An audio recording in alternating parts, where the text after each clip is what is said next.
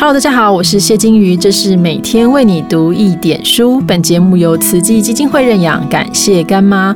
说到妈哦，在疫情期间，有很多的朋友因为疫情影响，不能够跟家人相聚。我自己有时候会突然很想吃妈妈做的菜，所以今天邀请的一位来宾是我的妈宝好朋友。为什么说他是妈宝呢？因为他写了一本书，叫做《我妈的宝就是我》。让我们欢迎作家陈幼金。我是劳碌命，所以我妈不喜欢我。我妈常说她的八字太轻，只有二两四，所以妈妈不疼她。但我小学的时候忘记是哪一堂课了，老师也说过，人的八字不宜太重。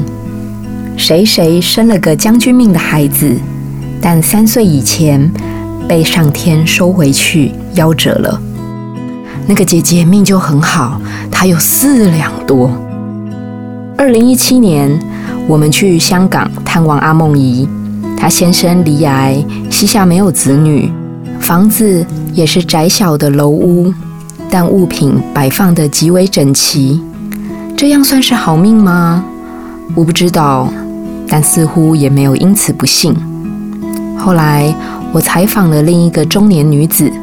他家中有三个孩子，都是女生，他排行老二，跟妹妹是双胞胎。家中呢经济宽裕，但他记得他幼稚园的时候，有一天妈妈把他带出门，留在别人的家中，他一直哭，一直哭，就被送回来了。长大以后，他才明白他被送养了，只是因为一直哭，被退货。他妈妈常拿这句话来取笑他。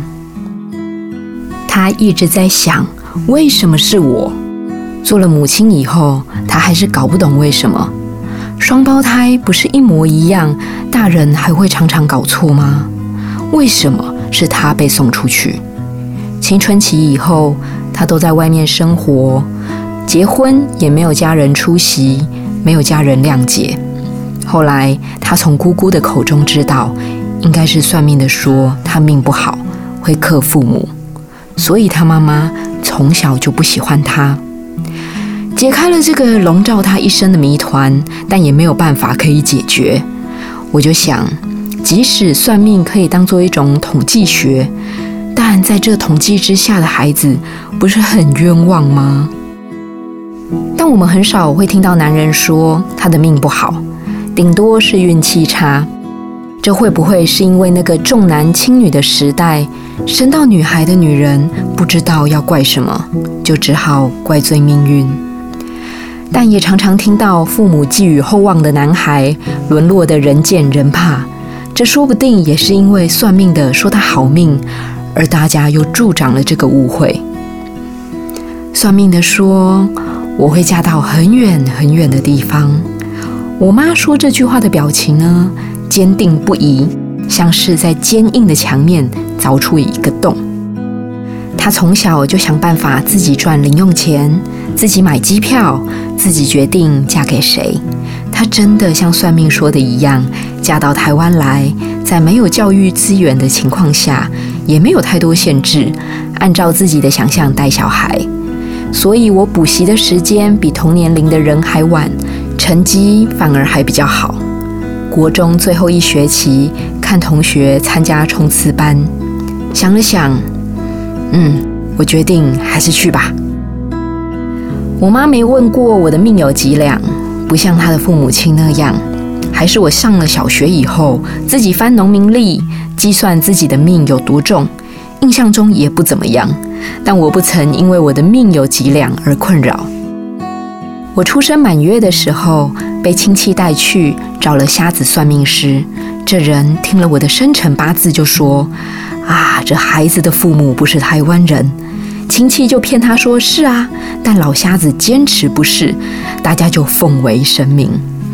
但我猜，虽然我爸妈都不在场，但抱着我的这些人都是华侨，老瞎子的推论也是很合理的。总之，铁口直断，这孩子命中有文曲，有贵人，将来会当官。虽然我目前看不出来会实现，但我妈最开心的时刻，恐怕还是这个小孩不像他，长相不像，成绩不像。这会不会是一种对自己最深的否定呢？我是劳碌命啊，这是我在童年时期最常听到的一句话。换成别人，大概会觉得妈妈在暗示我这么辛苦都是因为你，你还不用功读书报答我。但我妈从来没有把外婆的那句“我不喜欢你”挂在嘴边，情感勒索，而是毅然停止伤害下一代的循环，用行动证明全世界我最喜欢你，用女人的劳碌命在餐桌放满我爱吃的菜。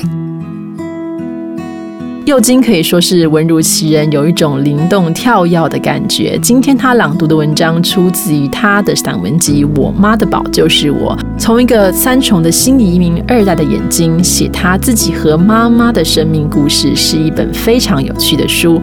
我们今天的分享就到这里。如果你在聆听的过程当中想到了谁，在稍晚休息的时候，不妨给他打个电话，跟他说我很想你。谢谢大家，我们明天见。